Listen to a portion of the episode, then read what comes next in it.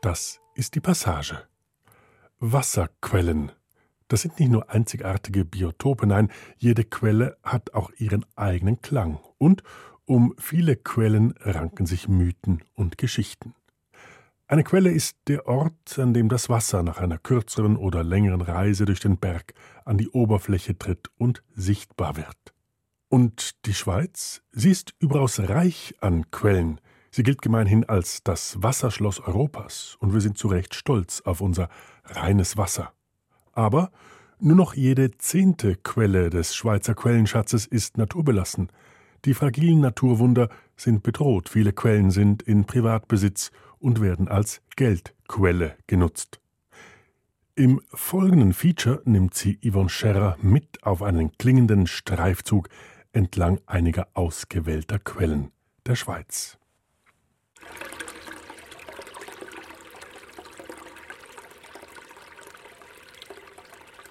Die Quelle spendet reines Trinkwasser. Sie verkörpert das Leben und die Liebe. Sie ist fragil und stark. Die Quelle ist ein lebendiges Heiligtum. Hier verorten die Menschen heilige, wohlgesinnte Frauenwesen, Nonnen, Nymphen und Feen.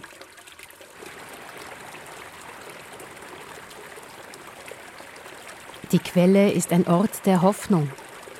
In schwefelhaltigen, warmen Quellen suchen die Menschen seit jeher Linderung und Heilung.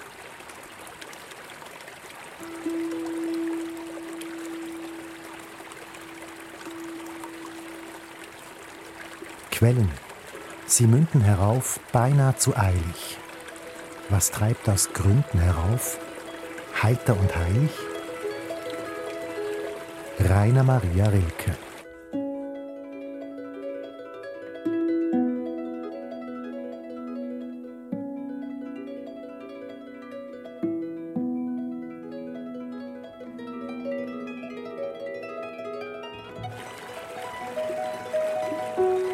Quelle hilft den Menschen bei der Arbeit.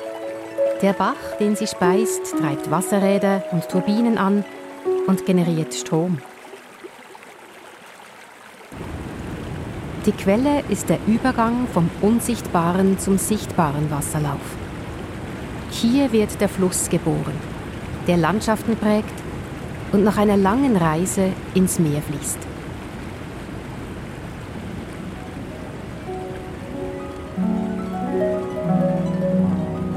Des Menschen Seele gleicht dem Wasser.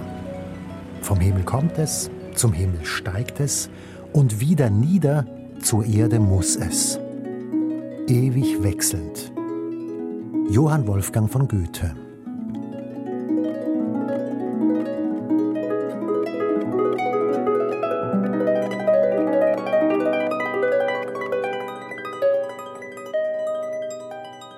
Die bekanntesten Quellen der Schweiz sind wohl die Geburtsstätten der großen Flüsse, die in alle Himmelsrichtungen fließen, bis sie sich in ein Meer ergießen. Die Rhone und der Rhein reisen direkt ins Meer. Aare, Ticino und Inn sind wichtige Nebenflüsse von Strömen, die ins Meer münden. Diesen Quellen verdankt die Schweiz ihren Ruf als Wasserschloss Europas. Die Schweiz liegt in der Mitte des Kontinents. Sie besitzt relativ hohe Berge, die die feuchte Meerluft aufhalten und aus den Wolken das wertvolle Wasser empfangen. Aus Eis und Schnee entspringen Quellen, deren Wasser bis an den Rand des Kontinents läuft. Doch nur ein Teil des Wassers stammt aus der Schweiz. Unterwegs gesellen sich wasserreiche Nebenflüsse hinzu. Viele Menschen haben einen Fluss, mit dem sie sich besonders verbunden fühlen – den sie lieben wie einen Freund oder eine Freundin. Ein Fluss, der mich anzieht, ist die Rhone. Deshalb bin ich zur Rhonequelle gereist, wo die 812 Kilometer lange Reise des Flusses zum Mittelmeer beginnt. Noch am Anfang des 20. Jahrhunderts reichte der Rhonegletscher bis auf den Talboden vor der Ortschaft Gletsch. Die Touristen, die im Grand Hotel Glacier du Rhône abstiegen, hausten unmittelbar neben dem Gletscher spürten seinen kalten Hauch. Heute ist von dem mächtigen Eisriesen nur noch ein Relikt übrig. Wir gehen zuerst in die Eisgrotte, um den Gletscher von innen zu bestaunen.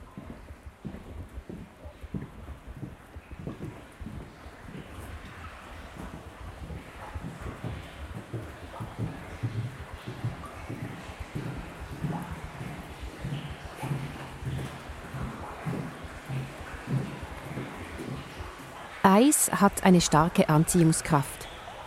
Unnahbar schön ist es, mit seinen schimmernden Blautönen. Ein kalter Atem zieht durch die Grotte. Doch die eisige Schönheit kann niemanden kalt lassen. Der Gletscher schmilzt. Unaufhaltsam. Jedes Jahr 30 Meter. Wir lauschen dem vielstimmigen Tränenchor Traurig, aber dankbar, dieses Naturwunder noch zu erleben. Wir reißen uns von der magischen Eiswelt los und gehen zur Rhonequelle. Grüße. Seid ihr am Staunen? Ja, genau. Habt ihr schon mal gesehen? ja, so noch nicht. Nein. Ja. Ich habe gerade gesehen, sie sind, äh, dann, als ich gelernt habe, Auto fahren. Dann ist der, ist der Ding noch hier auf der Kante vorne, gewesen, der Gletscher.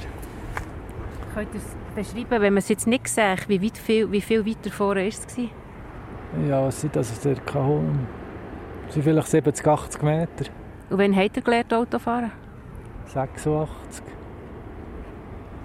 Ja, 86 war es. Jetzt sehen wir Achi auf dem Gletscher, etwa 30 Meter mindestens Achi. Und vorher ist der bis da hochgekommen. Eben vor 30 Jahren. In den nächsten 30 Jahren sehen wir vielleicht 200, 300 Meter hinter. Wissen wir nicht.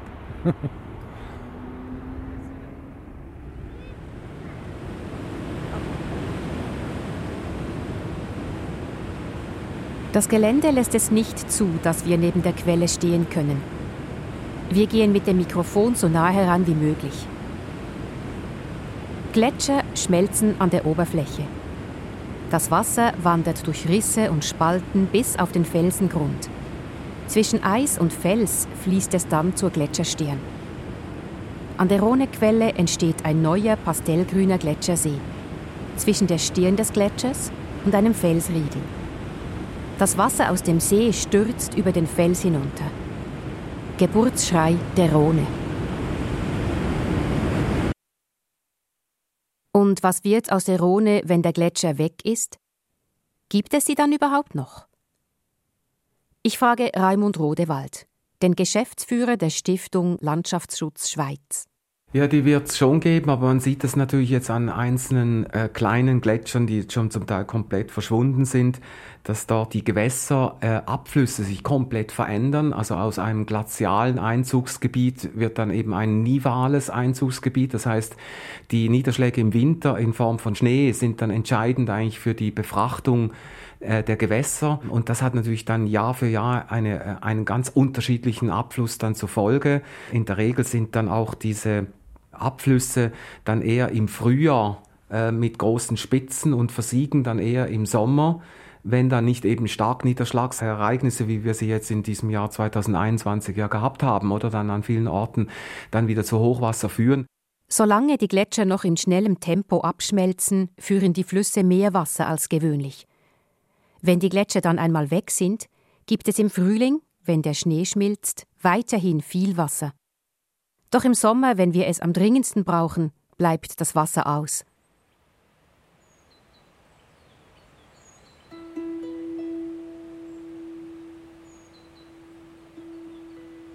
Vers la source dans le bois heißt die Harfenmusik, die ich für diese Sendung ausgewählt habe. Bei einer solchen Waldquelle stehen wir jetzt. Sie entspringt in unmittelbarer Nähe der Stadt Neuenburg. Wir sind mit Roman Hapka unterwegs. Er ist einer der Autoren des Buches über die Quellen der Schweiz, das neulich erschienen ist. Die Quelle des Flüsschens Serrière führt das ganze Jahr über Wasser. Nicht immer gleich viel, aber doch genug, um 30 Wasserräder anzutreiben, die unterschiedliche Betriebe mit Energie versorgten. Das Wasser hat das ganze Jahr über die gleiche Temperatur, etwa 8 Grad. Das hat dazu geführt, dass hier Suchar, die, die sich äh, äh, ihr Gebäude äh, gebaut hat, weil äh, für Schokolade brauchte man eigentlich äh, kaltes Wasser, äh, auch für die Frigos zum Beispiel. Und das, damals gab es die ja nicht, aber man, man konnte damit die, die, Milch und die Schokolade eigentlich frisch halten.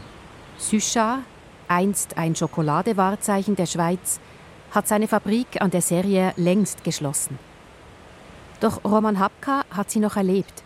Als kleiner Chaudefonnier, ich bin ja von La Chaux-de-Fonds, war jedes Jahr ein Ausflug und die Frage des Lehrer Lehrerin war immer, wollt ihr zum Creux du Vin oder wollt ihr zu Suchard? Und natürlich haben alle gesagt, Suchard, weil es war nicht die Besichtigung des Werkes, die interessant war, es war natürlich am Ende, hatte jeder so eine Plastiktüte bekommen, leer, und er konnte sie ausfüllen mit was er wollte. Also Sügus, Schokolade, eigentlich fast vier oder fünf Kilo von Süßigkeiten. Das hat dann für ein Jahr gereicht. ja, eine Woche, glaube ich. Ja. Natürlich hat man äh, Gebrüder und die wollen auch etwas, etwas essen. Die Serrière erzeugt heute nur noch Strom. Wir hören, wie sich das Wasser am ersten Wehe staut. Die Quelle selber ist heute nicht zu hören. Es herrscht Niedrigwasser. Das Serrière-Tal ist nur 700 Meter lang und endet im Neuenburger See. Das Flussufer ist stark verbaut. Die Quelle selber ist intakt. Nur noch etwa jede zehnte Schweizer Quelle ist naturbelassen. Die Stimmung in diesem Wäldchen an der Quelle fühlt sich genauso an, wie es Rainer Maria Rilke sagt. Heiter und heilig. An der Quelle ist gut sein. Hier möchten wir am liebsten bleiben. Nicht nur uns gefällt es hier. Quellen sind einzigartige Biotope. Da, wo das Wasser, eigentlich das kältere Wasser, rauskommt, bevor es sich aufwärmt, von der Sonne oder vom, vom Klima, in diesem, kalten Wasser, da leben bestimmte kleine Tierchen oder, oder auch bestimmte Pflanzen, äh, Mäuse und, und, und, so weiter. Und natürlich, wenn man diese Milieus äh, zerstört, zerstört man auch diese, diese Tiere und diese Pflanzen. Und dazu kommt noch, dass man die, diese, diese kleine Fauna, Flora-Welt sehr schlecht kennt, auch in der Schweiz. Man fängt an, jetzt das zu studieren. Es kam dieses Jahr eine Studie raus vom, vom BAFU, äh, von Experten, die haben angefangen, wirklich diese Tierchen zu studieren. Und dann hat man gemerkt, es gibt sehr viele endemische Tiere, also Tierchen, die nur hier leben Einige leben nur in einer Quelle und natürlich, wenn, wenn diese Quelle verschwindet, verschwindet auch diese Fauna damit. Die Quelle ist ein Bild für den Ursprung des Lebens. An der Quelle beginnt der sichtbare Teil des Lebens. Doch der Anfang des Lebens liegt im Dunkeln. Das Leben selbst ist unsichtbar. Genauso verhält es sich auch mit der Quelle. Das Wasser kommt aus dem Inneren der Berge, aus den Tiefen der Erde. Der Boden, auf dem wir stehen und auf dem wir uns bewegen, ist wie ein Schwamm, durchzogen von unsichtbaren Wasserwegen. Hier, wo die Serie geboren wird, hat sie bereits eine lange Reise hinter sich. Das Wasser sammelt sich weiter oben in den Bergen und findet seinen Weg ans Licht. Diese 700 Meter sind eigentlich das Ende der Serrière. Der Anfang der, der Serrière ist ungefähr 15 Kilometer nördlich von hier. Und ich, und ich habe es gesehen, weil als Höhlenforscher äh, konnten wir da in, in, in, Höhlen reingehen, in Schächte, und sind, und sind wir bis, bis zum Wasser angekommen. Und dieses Wasser, wir haben Färbungen gemacht und dieses Wasser kommt hier raus. Also hier, das ist der kleinste Teil der Serrière. Die unterirdische Serrière ist 20 mal länger.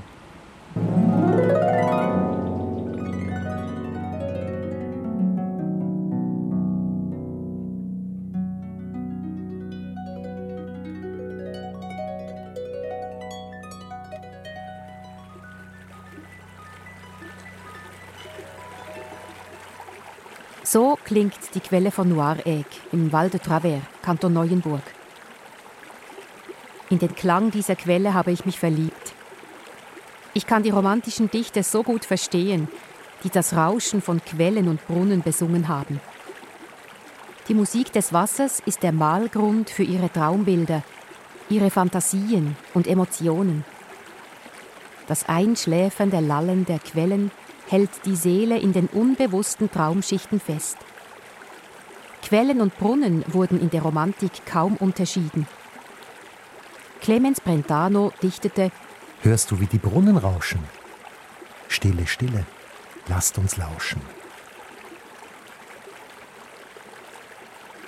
Die Sphäre, in der das Unmögliche möglich wird, in der Sehnsucht erlebt und erfüllt wird, in der die Transzendenz erfahrbar ist und der Lebens- und Liebesrausch erlebt wird, diese Sphäre öffnet sich denen, die es verstehen, zu lauschen.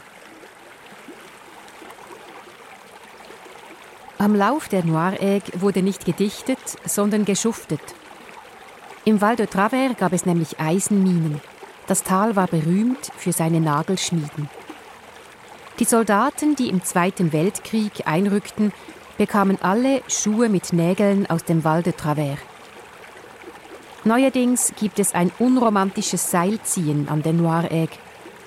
Am einen Ende will eine Schweizerin ein Museum errichten, in dem man das alte Wasserrad wieder bestaunen kann, das die Nagelschmiede antrieb. Am anderen Ende steht ein Belgier, der ein Wasserkraftwerk wiederbeleben will. Die beiden streiten nun vor Gericht, wer wie viel Wasser bekommt. Die Quelle von Noiregg ist eine der größten Karstquellen im Jura. Karstquellen haben ihr Einzugsgebiet, in dem sich das Regenwasser sammelt, in Kalksteinbergen. Das Wasser fließt durch Ritzen, Risse und Spalten im Kalkgestein und findet rasch seinen Weg an die Quelle. Weil das Wasser im Karst nur wenig Zeit verbringt, bevor es ans Tageslicht tritt, kann es bei einem starken Regen zu Hochwasser kommen. Wird das Wasser verschmutzt, hat der Berg keine Zeit, es zu reinigen. Die Reise ist zu kurz.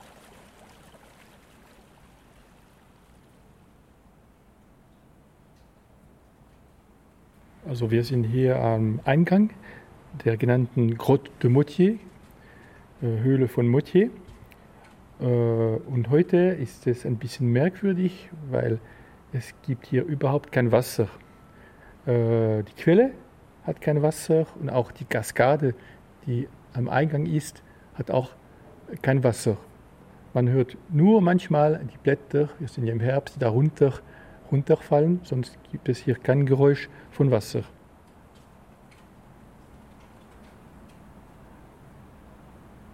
Die Quelle in der Grotte de Motier hat mit ihrem Sprudeln geistige Arbeit beflügelt. Der französische Philosoph, Schriftsteller und Komponist Jean-Jacques Rousseau ließ sich während einiger Jahre von dieser Quelle zu berühmten Werken inspirieren. Karstquellen führen nicht immer gleich viel Wasser. Je nach Einzugsgebiet kann es vorkommen, dass Karstquellen gegen Ende der warmen Jahreszeit trocken fallen. Der Quellenexperte Roman Hapka versichert uns zwar, es sei ganz natürlich, dass die Quelle in der Grotte de Motier zwischendurch versiege. Die Stille hier hat trotzdem etwas Unheilvolles. Wir fragen uns, wie viele Quellen in unserem Land verstummen werden, weil sich das Klima verändert und weniger Regen fällt, oder weil Menschen wissentlich oder unwissentlich Wasserwege ableiten und Quellen überbauen oder fassen.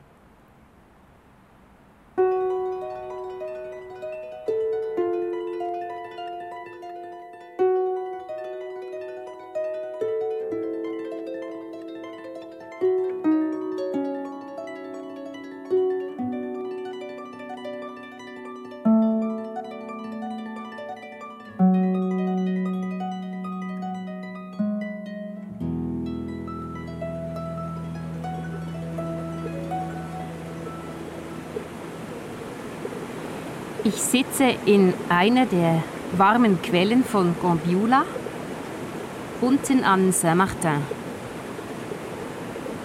Im Hintergrund hört man den Fluss rauschen und an diesem Fluss entlang entspringen verschiedene warme Quellen. Ich sitze jetzt im Sand. Die Quelle ist etwa knietief, bisschen tiefer vielleicht und Die Temperatur hat, ist vielleicht knapp 30 Grad.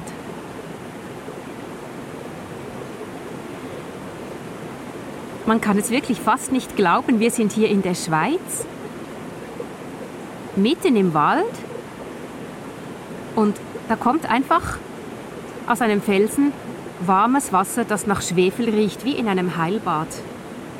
Niemand verlangt Eintritt, es gibt keine Infrastruktur. Wir haben einfach unsere Kleider auf einen Baumstamm gelegt und können jetzt im warmen Wasser planschen. Kein Mensch weit und breit. Ich habe wirklich nicht das Gefühl, dass ich in der Schweiz bin. Ich rieche den Wald. Ich spüre die Kühle des Herbstes an meinen Schultern und ich sitze im warmen Wasser.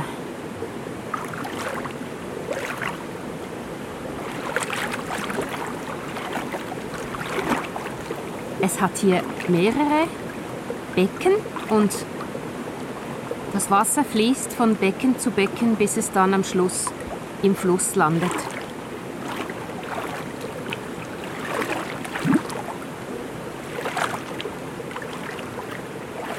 Der Friede der naturbelassenen, warmen Quellen von Gombiula im Wallis ist bedroht. Das warme Wasser soll gefasst und in einen Spa eines Hotels geleitet werden. Der Kampf um das Wasser wird zunehmen, oder? Mit dem, mit dem Klimawandel ganz klar. Wir sehen es ja im Wallis im Zusammenhang mit touristischen Ausbauten, wo wir sehr häufig dann die Frage stellen, ja, woher soll denn das Wasser kommen? Das Brauchwasser, das Trinkwasser. Und äh, heute wird schon dieses Wasser über weite Strecken hinaufgepumpt in diese Resorts, in den Bergen, in den Skigebieten. Und das ist wirklich ein, ein großer Schritt im Zusammenhang mit dem Plain Mott Gletscher zum Beispiel, der jetzt mehr nach Bern dann entwässern wird. Mit dem Rückgang dieses Gletschers äh, wird diese Südseite bei Grand Montana einen Wassernotstand haben. Es gibt jetzt schon bereits eine Diskussion um den künftigen Verteilkampf um das Wasser. Und deshalb muss, müsste eigentlich der Schutz der Quellen deutlich erhöht werden in unserem Lande. Ich hoffe, dass wir das auch politisch dann demnächst anstoßen können. Quellen nützen oder schützen. Dieser Interessenskonflikt tut sich immer wieder auf. Gäbe es nicht auch einen guten schweizerischen Mittelweg? Schauen wir nach Baden, diesem aargauischen Städtchen nahe Zürich mit dem ältesten Thermalbad der Schweiz – das seit der Römerzeit immer wieder Blüten der Badekultur und des Badetourismus erlebt hat. Baden verfügt über das mineralreichste Wasser der Schweiz, das bis zu 47 Grad heiß aus 18 Quellen entlang der Limmat aus der Erde tritt. Die Temperatur des Thermalwassers hat dem neuen Badetempel des Star-Architekten Mario Botta den Namen gegeben. Es heißt 47. Die verschiedenen Becken dienen der Wellness, aber auch des Heilbadens. Im warmen, mineralreichen Thermalwasser suchen Menschen seit jeher Linderung von allerlei Beschwerden und Heilung nach Unfallverletzungen. Wasser ist uns nah. Wir bestehen selber ja auch zu etwa zwei Dritteln aus Wasser.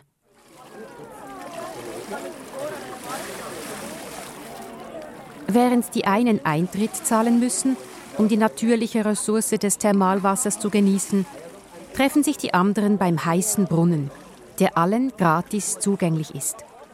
Das Wasser gehört ja eigentlich auch allen. Deshalb nennt sich die Badeinitiative aus der Bevölkerung Badens auch Bagno Popolare. Meine Kollegin Sarah Herwig hat zum Bagno Popolare recherchiert und hat auch darin gebadet. Sie ist jetzt hier bei mir im Studio. Wenn ich das so höre, ein Bad mitten in der Stadt, gratis, frei zugänglich in der Schweiz. Das klingt für mich nach einem Wunder. Wie haben die Leute in Baden das fertiggebracht? Ja, es war so eine äh, kleine Gruppe erst von Badebegeisterten, die da vor knapp zehn Jahren damit begonnen haben, einfach so heimlich Becken aufzustellen, das Thermalwasser anzuzapfen und da jeweils ein paar Mal im Winter nachts gebadet haben. Und Irgendwann haben sie dann das ein bisschen professioneller gemacht. Sie haben sich eine Erlaubnis geholt, konnten dann ihre Becken auf dem Kurplatz aufstellen. Das kam sehr gut an bei der Bevölkerung. Das Projekt hat viel Sympathien gewonnen. Und damit sind sie dann auf die Behörden zu und haben ihnen einen Vorschlag gemacht, dass man das doch auch als fest installierte heiße Brunnen in der Stadt weiterführen könnte. Das gab dann erstmal viel Unverständnis auf Seiten der Behörden. Die fanden, das sei zu lärmig, das sei hygienisch problematisch, das sei allenfalls auch gefährlich, zum Beispiel für Kinder. Und mit vielen Aktionen über die Jahre konnten sie all diese Bedenken aus dem Weg räumen und haben dann auch noch Allianzen geschmiedet mit der Bürgergemeinde, die ihnen da geholfen hat, die ihnen das Wasser zum Teil zur Verfügung gestellt hat und die ihnen dann auch den heißen Brunnen finanziert hat. Und schlussendlich musste das dann noch durch die Einwohnergemeinde und wurde dann dort mit ganz wenigen Gegenstimmen angenommen. Also ich denke, sie haben das geschafft, indem sie einfach hartnäckig dran geblieben sind und mit ihren Aktionen extrem viele Sympathien ganz breit in der Stadt gefunden haben. Ja, Sie haben jetzt quasi ausgesessen im heißen Wasser. Wer geht denn dorthin? Wer badet dort drin? Sie haben mir erzählt, dass das wirklich sehr divers ist. Da kann ein Millionär quasi neben dem Obdachlosen baden. Das sind Touristen, die das entdecken. Das sind Geschäftsmänner, die vor dem nächsten Zug noch kurz ein Bad nehmen. Das ist natürlich die Bevölkerung von Baden, insbesondere auch die Leute, die im Bäderquartier wohnen es steht allen offen und wer da Lust hat, kann da sehr niederschwellig reinspringen. Die Frage, wem eigentlich die Quellen gehören, zieht sich wie ein roter Faden durch meine Recherche zu den Quellen der Schweiz. Das ist auch ein Knackpunkt beim Quellenschutz, sagt der oberste Landschaftsschützer der Schweiz, Raimund Rodewald. Seine Forderung? Nicht nur die Wasserläufe, sondern auch die Quellen sollen der Öffentlichkeit gehören. Ist diese Forderung realistisch? Ich denke schon. Das müsste sich eben jetzt ändern äh, auf der gesetzlichen Ebene. An sich sagt ja die Verfassung, dass unsere Gewässer vor Verunreinigungen und vor Zerstörung geschützt werden müssen. Das betrifft eigentlich alle Gewässer.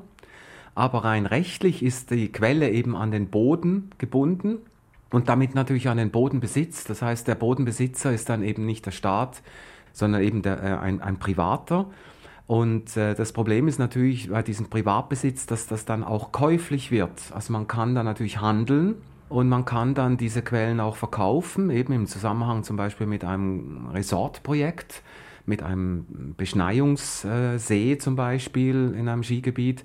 Das ist das große Problem. Also ich denke, in der Logik des öffentlichen Gutes der Gewässer müssten diese Quellen wirklich in den staatlichen Besitz kommen. Da gab es auch schon Bestrebungen in der Schweiz die sind sang- und klanglos abgelehnt worden. Ich denke, jetzt ist wieder der Moment, einen solchen Vorstoß zu wagen, weil ansonsten gehen wir einfach äh, unseres Quellschatzes verlustig in die, unserem Land. Nur noch jede zehnte Quelle können wir überhaupt noch schützen. Die anderen sind bereits gefasst oder überbaut.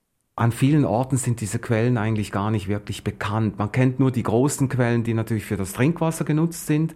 Das ist klar, die sind an sich dann auch eingetragen in den Plänen und vom Gewässerschutz her wären eigentlich alle geschützt. Aber äh, faktisch sind Quellen nur geschützt, sofern sie in den Planungen der Gemeinden eingetragen sind oder der Kantone eine wichtige Bedeutung haben von der Nutzung her. Und das ist auch so ein bisschen das Typische von uns, von unserer Gesellschaft. Wir geben dann einer, ein Naturelement ein, eine Bedeutung, wenn wir eben gleichzeitig auch davon profitieren. Aber an sich äh, sind natürlich sehr viele kleine Quellen, sind natürlich Privatbesitz. Und da passiert es halt, wenn man da nicht irgendwie ein, eine Sensibilität entwickelt, dass auch solche Quellen aktiv zerstört werden durch Bautätigkeit, durch durch unbewusste Ableitungen unterirdisch, aber natürlich jetzt auch im Zusammenhang mit der Landwirtschaft, mit diesen äh, Pestizidproblemen, mit der generellen Grundwasserproblematik hier in unserem Land, Klimawandel nicht zu vergessen. Also eigentlich sind diese Quellen zu wenig geschützt. Der Quellenschutz beißt sich auch mit dem unermesslichen Hunger nach Kilowattstunden. Neue Kraftwerke sind in Planung, die den Quellen gefährlich nahe kommen. Solche Projekte bedrohen die fragilen Biotope. Sie werden unerwünschte Nebenwirkungen verursachen. Die Quellen haben ihr Einzugsgebiet. Das Wasser sammelt sich, fließt abwärts und findet seinen geheimnisvollen Weg an die Oberfläche. Selbst wenn wir die Quellen kennen, wissen wir doch wenig bis nichts über die Reise des Wassers im Berg und in der Erde. Verletzen wir beim Bau von Straßen und bei Bauprojekten im Boden unterirdische Wasserwege, kommt es zu unerfreulichen Szenen wie beim Gaumersee, einer beliebten Bündner Touristenattraktion. Beim Bau der Umfahrungsstraße von Flims bekam der See plötzlich kein Wasser mehr. Die Wasserkraft ist erneuerbar. Quellen hingegen sind nicht erneuerbar. Einmal verloren, für immer verloren.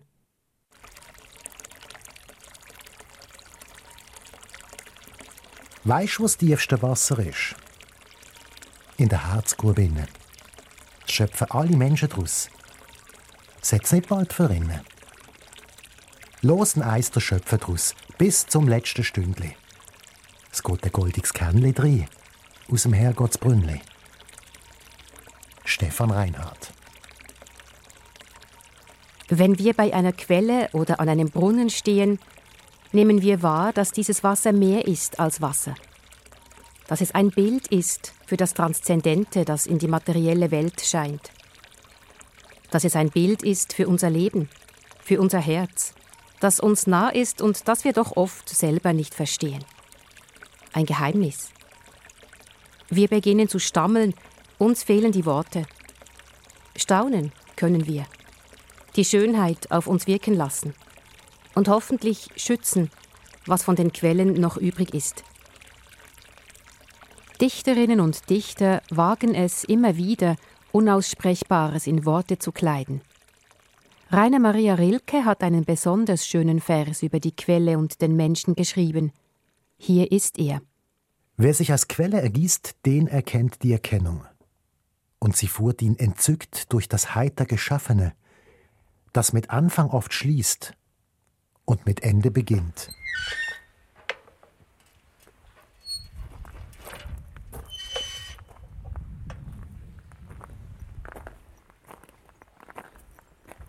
Um viele Quellen ranken sich Mythen und Legenden. An Quellen werden Frauen verehrt, heilige, wundertätige Frauen oder überbewusste Frauenwesen. Die alten Geschichten sind vielerorts noch lebendig, auch hier im jurassischen Indrevilliers. Über der Quelle steht die heilige Frau in Holz geschnitzt. Aus einem Felsenmund rieselt das Wasser in ein Becken. Mein Hund beginnt sofort zu trinken und will gar nicht mehr aufhören. Spürt er am Ende, dass dieses Wasser etwas Besonderes ist? Das ist die Grotte der heiligen Colombe oder auch Columba. Wenn man hier hineinkommt auf diesen Platz vor der Quelle, dann sieht man, dass wirklich viele Menschen diesen Ort besuchen. Es gibt viele Steintafeln mit Danksagungen. Es gibt Votivbilder. Und hier ist nicht Maria, sondern die heilige Colombe, die wirklich verehrt wird. Sehr oft werden Quellen in Verbindung mit Frauen gebracht und das erstaunt ja eigentlich auch nicht, die Frauen bringen das Leben auf die Erde immer wieder und eines der Zeichen für die Frau, für den Mutterschoß ist ja der Brunnen. Interessanterweise sind das aber immer keusche Frauen, heilige Frauen, Nymphen, Feen, sind immer Frauen, die keine Männer haben. Und wenn einmal sich eine Fee in einen jungen Mann verliebt, kommt das eigentlich immer zu einer Katastrophe und zu einem Ungleichgewicht zwischen den Menschen und diesen Wesen aus der anderen Welt.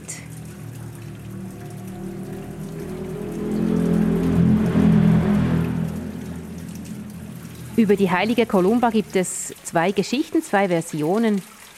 In der einen Version ist die Columba eine keltische Druidin, die dann später einfach christianisiert wurde, damit man sie als Heilige behalten konnte und die Menschen trotzdem weiter zu ihr beten durften.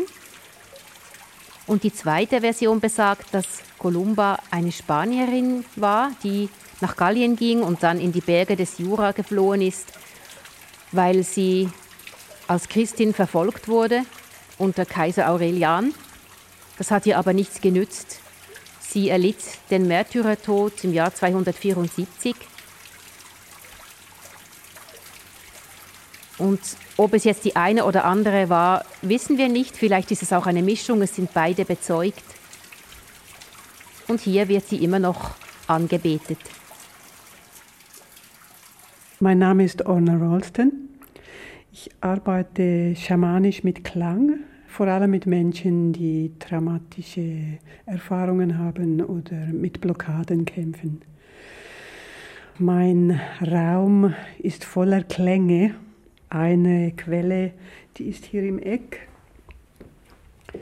Das sind Klangschalen, genauer Planetenschalen.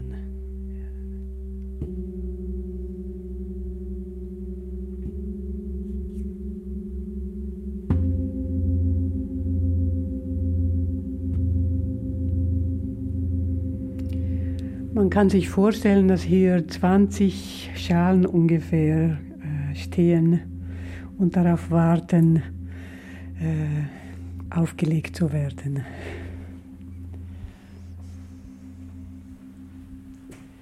Ich habe weitere Instrumente, eine Trommel, ein Monochord mit einem Kotamo, das ich selber gebaut habe. Und ich habe sogar Klangschalen unter der Liege.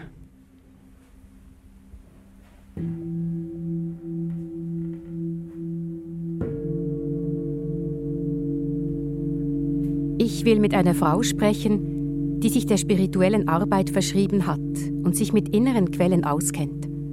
Orna Ralston hat jüdisch-christliche Wurzeln und lernte sieben Jahre lang bei einer Schamanin der Maori.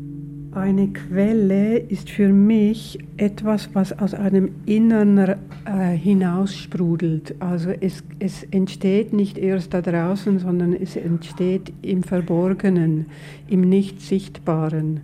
Und für mich jetzt, wenn Sie nach der geistigen Welt fragen, wir leben wie in zwei Welten gleichzeitig. Zum einen ist es hier diese materielle Welt, wo mein Körper zu Hause ist und gleichzeitig ist mein Geist in der Geistwelt zu Hause, das heißt außerhalb von Raum und Zeit. Und trotzdem ist mein Geist, meine Seele mit meinem Körper verbunden. Und sie auch. Und alle. Und das heißt, wir sind alles spirituelle Wesen. Wir haben alle den Zugang zu dieser Geistwelt, weil da unsere Seele lebt. Und da ist alles enthalten. Jetzt in dem Moment sind wir äh, zusammen in diesem Geistraum, aber ich bin auch gleichzeitig mit jemandem aus, von mir aus Neuseeland oder aus Japan oder die Seelen sind ja frei von Zeit und Raum. Mhm. Das heißt, da ist die Quelle für alle Seelen.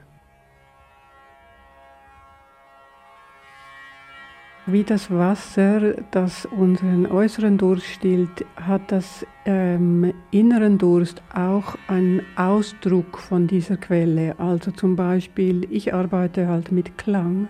Für mich sind es die Gesänge der Gebete und der Psalmen und der heiligen Gesänge, die aus meinem Innern kommen oder aus dem Innern von jemand anderem, wo ich merke, ah, hier äh, hier kann ich trinken, ah, das tut mir gut.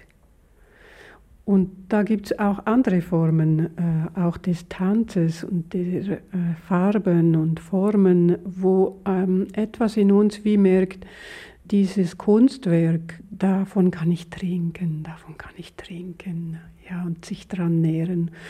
Aber auch Gespräche oder ein Beisein mit jemand anderem, der ganz präsent ist, äh, liebevoll präsent, auch das ist ein Ausdruck von Liebe, von Zuwendung, die uns Nahrung gibt.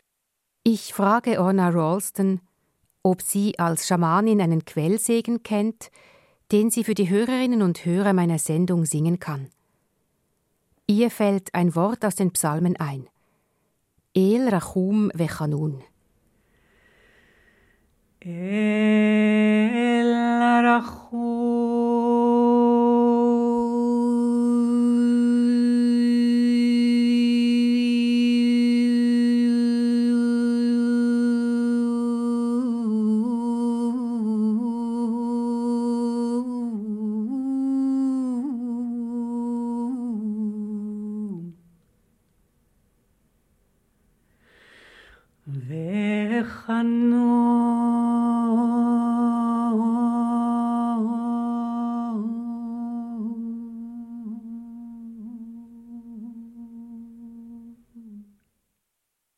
Rachum Vechanun. In diesen wenigen Silben schlummert ein inneres Universum. Gott oder auch Göttin ist die Gebärmutter, der Ursprung, die Quelle des Mitgefühls und der Sanftheit. Vielleicht ist es diese übergeordnete Quelle des Lebens und der Liebe, die Menschen an Quellen wahrnehmen, anbeten und von der sie sich Hilfe und Heilung erhoffen. Hier fließt unsere Quelle, hier schlägt unser Herz, steht an der Tür. Und das ist wirklich so. Das ist der Boden von unserer Geschichte, Firma-Geschichte. Sophie, ich bringe die Tür sofort auf. Wir haben letztes Mal schon einen Knarz gehabt. Ha, es ist gelungen. Auch diese Frau ist die Hüterin einer Quelle, der Mineralquelle von Gonzenbad bei Appenzell, abgekürzt Goba. Die Frau heißt Gabriela Manser. Ja, da sind wir jetzt in unserem Heiligtum, wenn man so sagen Und ich führe sie jetzt hier in den Raum, weil wir können hier auch Mineralwasser probieren wo direkt ab der Quelle ist. Und dann merkt man auch ein bisschen den Unterschied. Man, schm man schmeckt so, es schmeckt so ganz bisschen, bisschen schwefelig. Ja, ein bisschen moorig, oder? So ein bisschen, ja, genau. Jetzt gehen wir gerade an den Hahn. Also.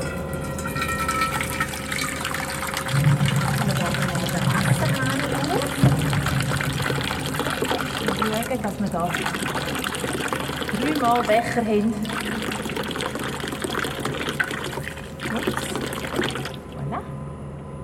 Quelle hat ja eine gewisse Schüttung. Das heisst, wir dürfen bei der Mineralquelle, um sie nachhaltig zu nutzen, vorne dran nicht mehr wegnehmen, wie hinten dran nachfließt. Und für das probieren wir so eine Regelmäßigkeit herzubringen, dass wir gewisse Minuten Liter, ich sage jetzt mal 50 Minuten Liter, einfach all fließen lassen. Aber die Maschinen, die wir nachher anschauen, die brauchen 10'000 Liter in der Minute in der Stand. Das heisst, wir brauchen Zwischenspeicher, wo, wo sich können füllen und wo dann langsam wieder über die Woche runtergehen und am Wochenende ist wieder gefüllt, damit wir wirklich die Quellen sehr sorgfältig können nutzen und nicht müssen einmal ganz fest auftreiben, dann mal wieder zu, zumachen. Was ist es das für ein Geräusch? Ein Fauchen? Irgendein Ventil, das äh, Entlastung sucht. es tut mir leid, ich, ich kenne nicht alle Prozesse im ganz kleinen Detail. Darf ich Ihnen den Becher abnehmen? Gut, danke. So.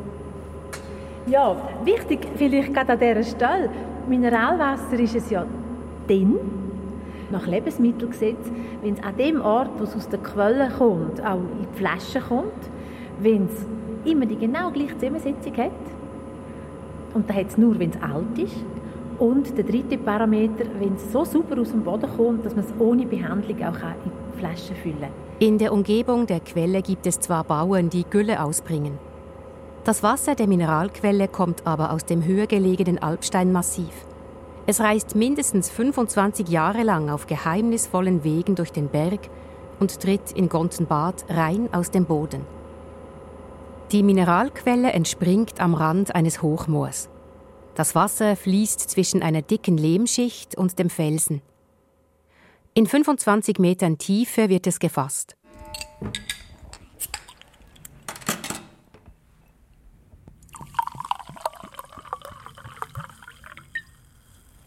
Dann tue ich Ihnen da. Darf ich Ihnen danken? Dankeschön. Da ist das Glas, genau. Mineralwasser ist ein zweischneidiges Schwert. Einerseits ist es eine kostbare und köstliche Naturressource, die uns Menschen schmeckt und wohltut. Andererseits steht Mineralwasser auch oft in der Kritik. Die schweren und voluminösen Mineralwasserflaschen verursachen bei weiten Reisen einen großen ökologischen Fußabdruck. Konzerne wie Nestle, die Mineralwasser im großen Stil abfüllen, sehen sich mit dem Widerstand der lokalen Bevölkerung konfrontiert, die sich um die Fruchtbarkeit ihres Bodens betrogen sieht. Auch in der Schweiz gehören die meisten Mineralquellen einem Großkonzern oder einem Großverteiler. Es gibt nur noch eine Handvoll Mineralquellen, die in Familienhand oder zumindest in lokaler Hand sind. Eine davon ist die Gontenbadquelle bei Appenzell. Da im Moment lokale Produkte unabhängige Betriebe gefragt sind, hat Gabriela Manser keine Angst vor einer unfreundlichen Übernahme oder vor einer Verdrängung durch größere Mineralwasserproduzenten. Gabriela Manser, die die Geschicke der Goba-Quelle seit 1999 leitet, hat ein Fäble für Wasser.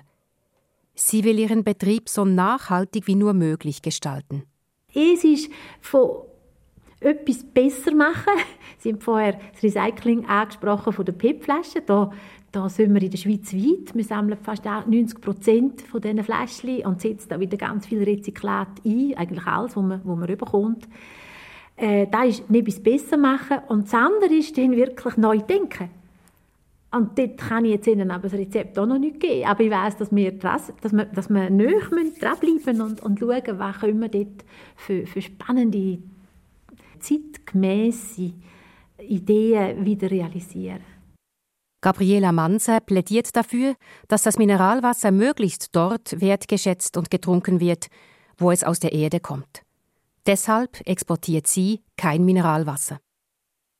Eine preiswertere und ökologischere Variante ist das Trinkwasser aus dem Wasserhahn. Lange galt das Schweizer Trinkwasser als vorzüglich. Doch in letzter Zeit häufen sich besorgniserregende Nachrichten über Rückstände von Pestiziden, Nitrat oder Medikamenten. Seit jeher ist es für Städte eine Herausforderung, genügend Trink- und Brauchwasser für alle Einwohnenden bereitzustellen. Jede Stadt geht ihren eigenen Weg. Ich verabrede mich mit Hans Gonella von der Wasserversorgung Zürich. Wir stehen vor dem Brunnenhof, unserem Radiostudio in Zürich.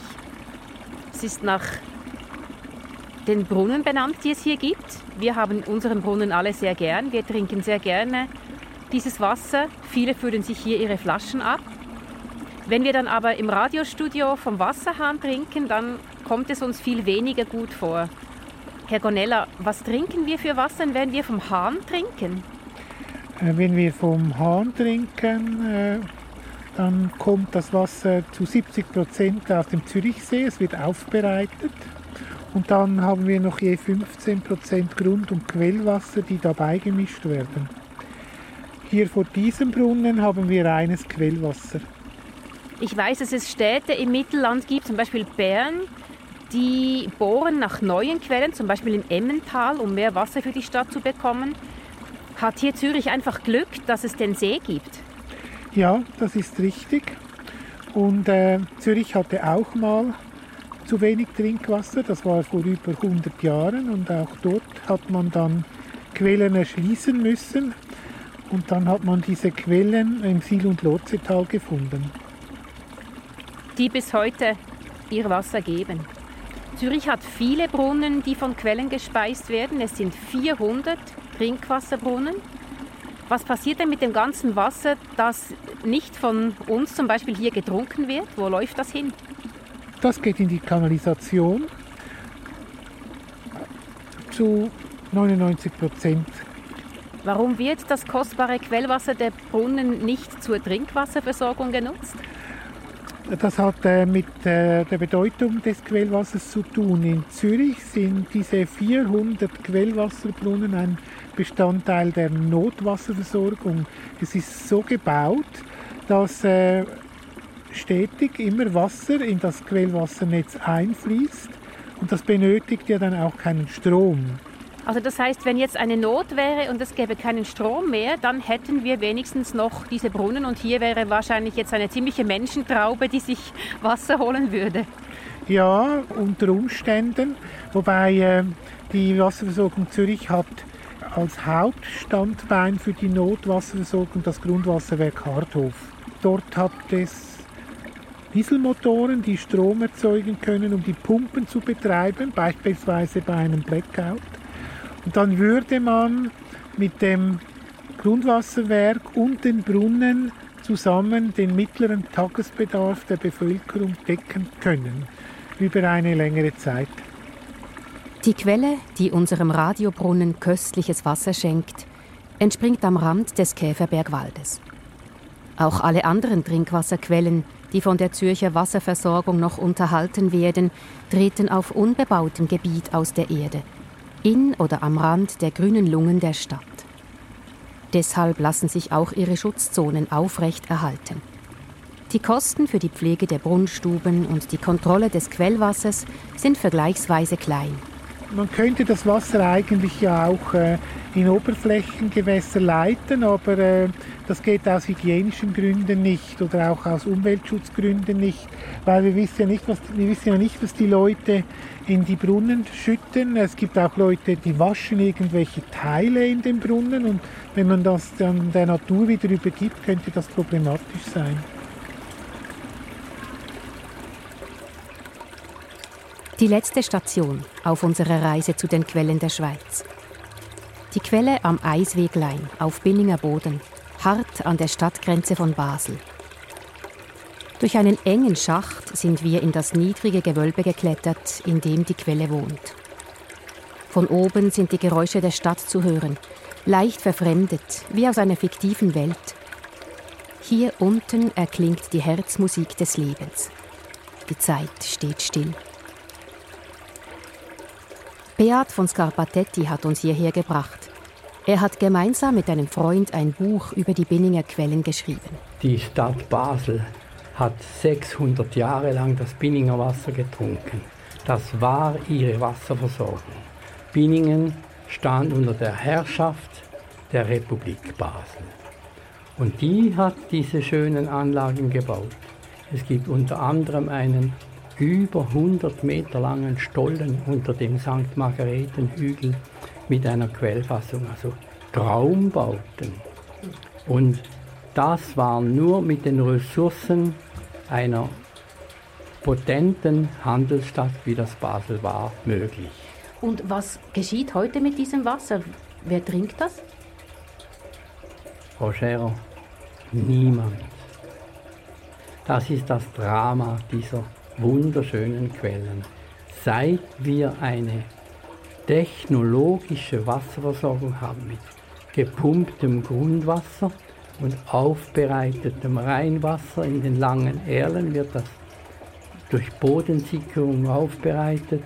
Seit wir die haben, gibt es nur noch Baselbieter Dörfer, die haben teilweise quellenbasierte Wasserversorgungen.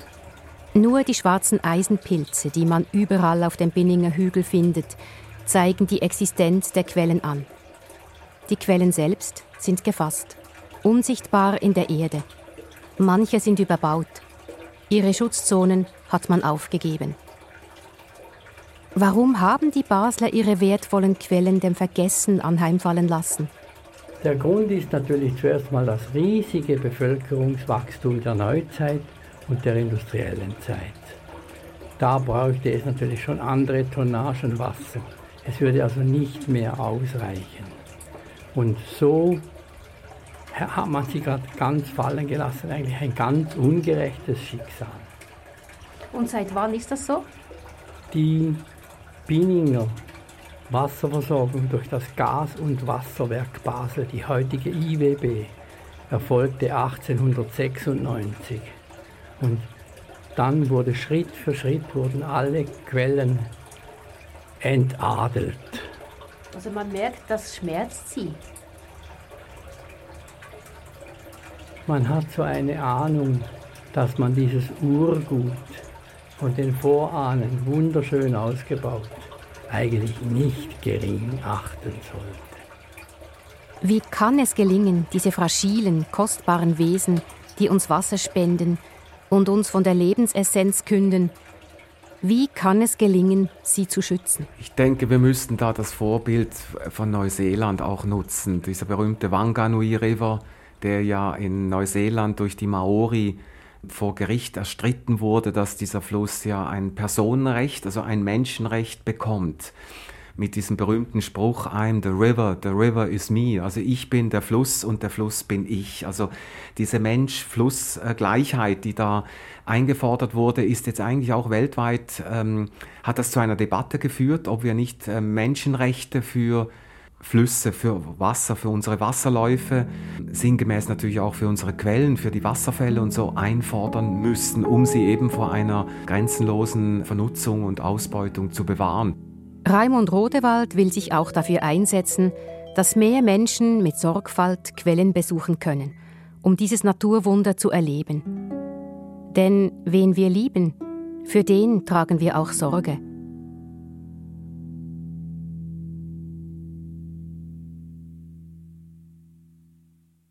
Der bedrohte Quellenschatz der Schweiz. Sie hörten eine Passage von Yvonne Scherrer. Technik Tobias Friedrich und Chris Weber. Redaktion Bernhard Senn. Erfahren Sie mehr über unsere Sendungen auf unserer Homepage srf.ch.